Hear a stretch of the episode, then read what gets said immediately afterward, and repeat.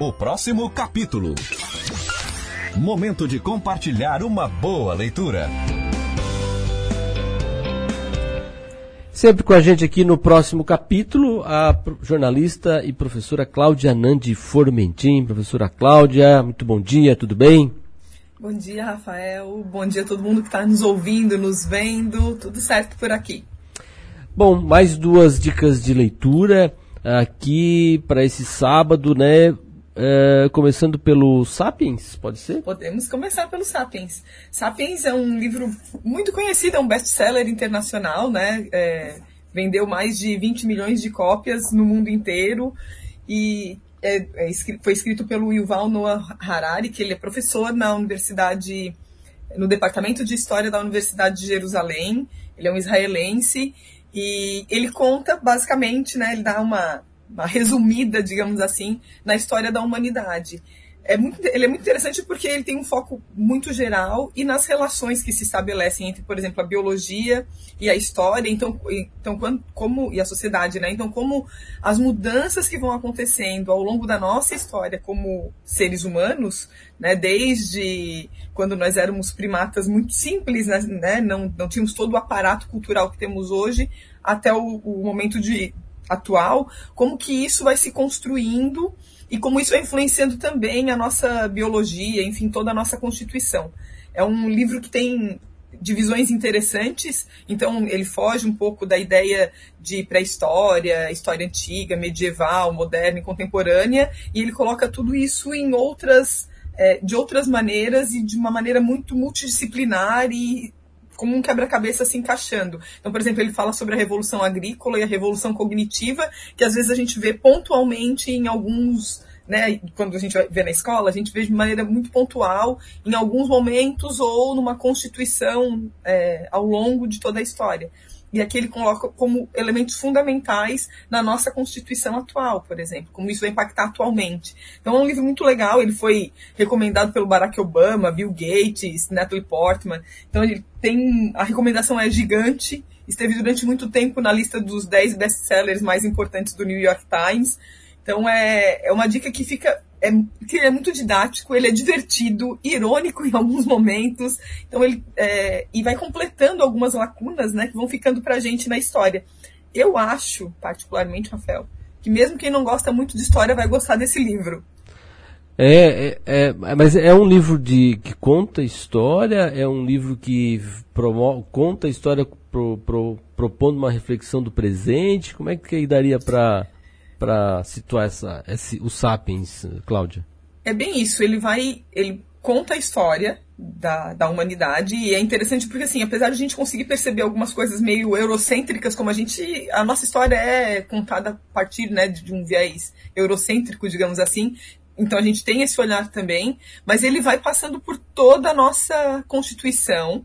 Ele, uma das coisas que a gente vê durante o, o o livro é como ele vai construindo, por exemplo, e mostrando como é que a gente chega no atual sistema econômico que a maior parte do mundo vive, né, que é o capitalismo, como é que isso se construiu.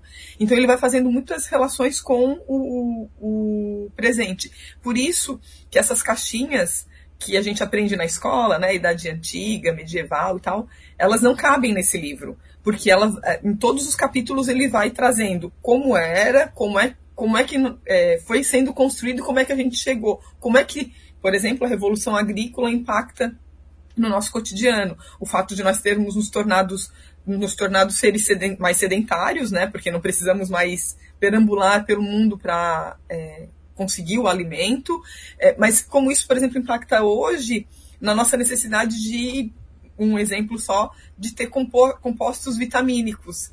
Né? Porque num determinado momento da história, quando a gente eh, tinha a natureza à nossa disposição, nós nos alimentávamos de todos. Era uma, uma, uma dieta, segundo ele, né? muito mais rica, por exemplo, porque a gente é, ia onde tinha alimento, então não necessariamente só o que se produzia naquele lugar. Quando a gente passa a ter uma, uma agricultura, um lugar para produzir, a gente fica à mercê dos eventos naturais, como né, enchentes, muita chuva, muita seca, né, então momentos da natureza, e a gente vai consumir aquilo que está sendo produzido naquele lugar ou muito próximo. Então, ele vai, vai fazendo, reportando isso, mostrando como isso impacta no nosso cotidiano hoje. Tá, é, bom, quem está nos acompanhando aqui nossas lives no YouTube e Facebook pode dar um, uma conferidinha também na capa do livro, né? Para quem quiser dar uma, voltando aí, o Sandro está de novo colocando ela na imagem, para quem quiser dar uma conferidinha na capa, procurar, é, identificar e quem sabe fica aí a sugestão de leitura, né? Uma breve história da humanidade, o sabe. E quem é o, o autor aí, ó? Yuval Noah Harari. É, ele é considerado, ele é historiador e filósofo, professor da Universidade de, de Jerusalém, do Departamento de História. Ele teve uma especialidade, ele construiu a, a, história acadêmica dele, né, com estudando história medieval, história das guerras, mas ele hoje se interessa muito por essa relação entre a biologia e a história, entre, enfim, vários outros fatores, e por isso é um livro muito multidisciplinar, que traz muitas áreas do conhecimento é, que vão constituir a história, que na verdade é isso que acontece de fato. A gente não consegue ver, não tem só uma parte, né? Tem, tá, tá tudo junto. E ele é considerado hoje um dos grandes intelectuais, digamos assim, né? Dentro da, da construção da história. Então ele é chamado para muitas palestras. Ah, ele tem outros livros também que talvez vocês conheçam, que é o Homo Deus, que vem na sequência, né? O Homo Deus e 21 lições para o século XXI. Eu, eu nem vou falar do, do, dos outros, mas o 21 lições, por exemplo, para mim é um livro muito mais ele tem um, um, olhar muito mais pessimista, digamos assim, né? Porque ele vai falando o que, que a gente aprendeu até o século 20, 20 e como que lições a gente pode tirar para o século 21. E nem sempre elas são muito otimistas. O Sapiens ele tem um, um espírito, digamos assim, um pouco mais otimista, apesar de ele no final é, fazer a gente refletir se a gente é mais feliz ou não hoje tendo tantos aparatos culturais e materiais do que no passado, por exemplo. É, fico imaginando o que, que ele vai escrever depois pandemia, né? Verdade. o que esperar da humanidade pós-pandemia? Acho que é outro desafio aí pro. Tá um outro tema para o autor que ele deve estar tá pensando, certamente, né? Certamente. Bom, bom, Cláudia, como sempre, né, você também traz uma sugestão aqui para a leitura uh, para as crianças, uma leitura para os jovens. Hoje vamos falar do Diário de Pilar na Grécia. Isso. O Diário de Pilar na Grécia é o primeiro livro de uma série de sete, que foi escrito pela Flávia Lins e Silva. Pode parecer que não tem muito a ver com o Sapiens, mas eu consigo estabelecer algumas relações. Porque o Diário de Pilar é uma série de livros que conta a história da Pilar, uma menina que é, o, no, na Grécia é o primeiro, né? Então ela tem. O, ela não, não, conhece o pai dela e o pai dela não conhece ela. Isso intriga muito ela. A, a mãe engravidou e não teve tempo de contar para o pai que estava grávida e o pai era um navegador. Então ele navega pelo mundo. A mãe tentou entrar em contato várias vezes, mas não conseguiu. Ele sempre estava mudando de portos, enfim, nunca, ela nunca, nunca se encontraram. Na Grécia, quando é, quando esse livro é escrito, no contexto desse livro, ela está intrigada com isso e conversa com o avô dela, mas o avô dela está indo para a Grécia, e aí acontece uma pequena tragédia, digamos assim, na vida da Pilar, e ela fica muito triste, né? O avô dela morre nessa, durante essa viagem, só que deixa um presente muito especial, que é uma rede mágica. Com essa rede mágica, a Pilar consegue viajar para qualquer lugar. E aí, no primeiro livro, que é na Grécia, ela vai à Grécia para tentar encontrar o avô dela, salvar o avô, e ela vai se deparar com uma, uma parte da história, porque ela vai para a Grécia Antiga, que era o que o, sobre o que o vô dela contava para ela da Grécia. Então ela vai para a Grécia Antiga, conhece deuses, conhece toda a mitologia da Grécia e uma parte específica com relação à morte, né, o reino dos mortos.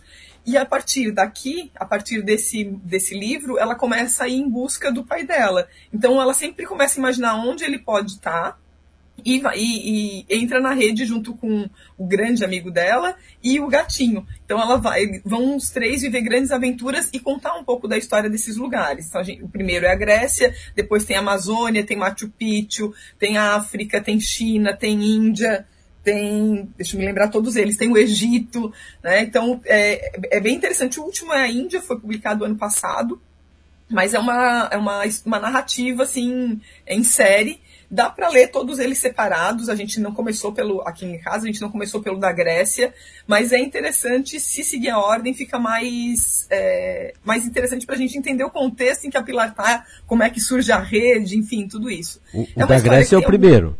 Esse, a Grécia é o primeiro. Tá, Esse aí aqui. eu tenho, talvez eu tenha a ordem aqui de baixo para cima. Depois da Amazônia, Isso, depois do Egito, depois o Diário de Pilar na África, Isso. Diário de Pilar na China. Aí vem o Caderno de Viagens da Pilar, isso, aí o Diário de Pilar na Índia. é o isso. E último. tem do Machu Picchu ali no meio do caminho. Ah, o do Machu Picchu não tá aqui na minha lista. É. Tem o Machu Picchu no caminho. É, Então é uma forma das crianças também conhecerem um pouco da história do mundo, assim, né? Desses lugares, pelo menos. E então é- ele é muito interessante e por isso eu faço essa ligação também com Sapiens. Eu sempre tento escolher livros que se, se relacionem de alguma forma e eu acho que esse tem essa combinação, mistura ficção e não ficção também, né? Sim, sim. Quem nos acompanha aqui no, no quadro, né, já nesses dois anos do mais dois anos do programa, sempre sabe que a Cláudia traz essa opção. Geralmente tenta com o mesmo autor, né, Cláudia? Autores que às vezes com, né, tem essa essa tem na sua obra né, ah, livros para contemporâneos, livros para os adultos e livros para o infantil. Mas hoje aqui não, não era o caso, né, do, do, do Yuval Harari, é, mais com e quem é que escreve, mas trouxe a essa relação de história do mundo, de, de história é, contada de maneira diferente, inclusive, né, porque o próprio livro do Sapiens não é um livro de história tradicional, né, é, e agora esses também, os diários de Pilar também. Quem é que escreve, quem é a Flávia Lins, né, que escreve, Flávia Lins e Silva, né, que escreve Isso, as ela- obras da- do, do, do Diário de Pilar. Ela é jornalista, ela se formou na PUC do Rio de Janeiro, é carioca. Hoje ela mora com a filha em Portugal. Ela também é roteirista, então talvez algumas pessoas conheçam, além do Diário de Pilar, né, que não sei se todo mundo conhece, mas tem um- uma série na televisão que são os Detetives do, do Prédio Azul, DPA, tem filme, tem série na TV também. E ela e também tem alguns livros, ela transformou alguns, alguns personagens em livros do DPA, e que também é bem, bem legal. E então ela é roteirista e jornalista, e ela tem especialização em, em literatura infanto-juvenil e, aliás, desculpa, ela tem é, especialização, é, literatura infanto-juvenil, a especialização e o mestrado em literatura infantil. Né, a especialização por uma universidade em Barcelona e a- o mestrado por uma universidade da, da Inglaterra. Então ela é, e tem vários outros livros, ela já tem livros que foram premiados pela Fundação Nacional do Livro e, e sempre nessa linha infanto-juvenil e juvenil. Então ela é uma jornalista e roteirista. Então ela é, é interessante porque as obras dela, por exemplo, o Diário de Pilar, a gente vê como quase como um filme quando a gente lê. Não tem, ela tem uma, uma narrativa, a forma da narrativa se parece muito com as narrativas de filme. Poderia tranquilamente se transformar. O Diário de Pilar já foi adaptado para o teatro. No Rio de Janeiro tem algumas peças, tem alguns, alguns teatros né, que aí recebem a peça que foi adaptada. E também tem animação, que é possível encontrar alguns, alguns episódios no YouTube. É, é claro que essa, esse viés dela de ser roteirista é, é, certamente influencia na escrita dela, né? Já escreve pensando no, na cena, no roteiro, no que, que na expressão que o ator tem que fazer, enfim, é, tem aquele viés de, de roteirista sem dúvida nenhuma. É, deve ter aí a Flávia com as suas obras, né? E, e não sei se você sabe, mas é, aí a pergunta é para eu tenho que perguntar, né? Esses livros da Flávia já, já foram para outras línguas também? Ela já já tem publicações em outras línguas? Você tem conhecimento disso ou não sabe, Cláudio? Não, eu não encontrei. Eu acho que ainda não. Tem, não, pelo menos não o Diário de Pilar. Tem algumas outras obras que, que pelo que eu encontrei, já foram publicadas, mas eu não, nem conheço a obra, então não, não sei dizer exatamente. Sim, sim. Se eu não me engano, em espanhol. Tá? Mas não vou trazer com certeza, porque como não era o livro que eu estava pesquisando. Claro, eu claro. Não, vendo, né? desculpa eu te perguntar de surpresa, assim, mas é que são obras que podem, né, daqui a Sim. pouco ganhar também e, e, e por ter esse olhar do mundo, né, Uhum. é, com certeza é uma, uma, uma autora aí que pode realmente é, ter, ter sua obra mais globalizada, né. O, E até por ela estar morando fora do país, né? Claro, Isso é. abre, Então- uma- abre uma oportunidade para que essas obras futuramente sejam publicadas. É, mora Eu fora. o mundo iria ganhar muito com isso. É, mora fora, né? Tem esse currículo acadêmico aí também internacional, então certamente as redes de relacionamento dela são muito amplas, né? O livro do, do Harari tem, cinco- 20, tem 51 edições também, então está em português, está em várias línguas. E É. o da Cláudia já- e o da, da Flávia a gente torce aí que quem sabe ganhe o mundo Sim. também, né? É, o o- as obras do Harari já foram publicadas em mais de 60 idiomas. É, então é realmente fantástico. O mundo da literatura uhum. é fantástico. Para quem vive na bolha da internet, né? Quando você estava falando aqui, eu estava pensando nessa situação de bolha, porque para mim a internet é só de bolha, né? E aí, com o assunto do momento aí, da venda do Twitter, aquele dinheirão todo para uma coisa que, para quem usa, tem relevância, mas a maior parte do mundo não usa. E livro, aí eu, aí eu, aí pensando no lado positivo, que o livro, ele conectou, né, muitos amantes das leituras. Porque, é, então, claro que também cria-se uma bolha, no bom sentido de que pessoas que, que cultivam a literatura, que compartilham conhecimento, compartilham dicas de leitura, como a gente faz aqui. Então, tem sempre o lado bom, né? E, e, a literatura enriquece os debates, enriquece as pessoas, né? Isso que é o que é o importante do que um simples debate vazio de internet aí que vira bate-boca e não vai a lugar nenhum. Né? É, a internet ela possibilitou isso, a gente é. passa a conhecer novos autores, né? autores que a gente, que, a, que na nossa bolha é, física, né? no lugar onde a gente está, às vezes a gente não conheceria e a gente passa a ter acesso. Então a gente acaba conhecendo, por exemplo, autores mais alternativos, né? autores de outras áreas, autores de que têm outro, um outro olhar também para o mundo. E eu acho que isso acaba ajudando a romper, inclusive, essa bolha que muitas vezes é formada. Né? É verdade. Cláudia, muito obrigado, viu, mais uma vez, pela tua participação aqui no nosso Estúdio Cidade, trazendo um pouco de conhecimento, de dicas, né, para quem não conhecia, para quem conhece. Fica aqui também o convite para debater e conversar mais com a Cláudia, inclusive nas tuas redes sociais, né, pode também citar aí, tem, tem outras dicas de leituras, né, Cláudia? Tem no Instagram, eu costumo publicar os livros que eu leio, nem não consigo publicar todos porque alguns são bem difíceis da gente falar, porque tocam muito, né? Mas eles, é, sempre que eu posso, eu coloco lá uma dica que eu acho muito legal essa troca, de fato. Então, é Cláudia Underline Formentin, é só ir lá, compartilhar um pouco, né, do que vocês estão lendo e também é, me dizer o que estão achando dos livros que eu leio. Tá certo. Obrigado, viu, Cláudia? Muito obrigado mais uma vez e até a próxima participação aqui com o nosso próximo capítulo. Até lá.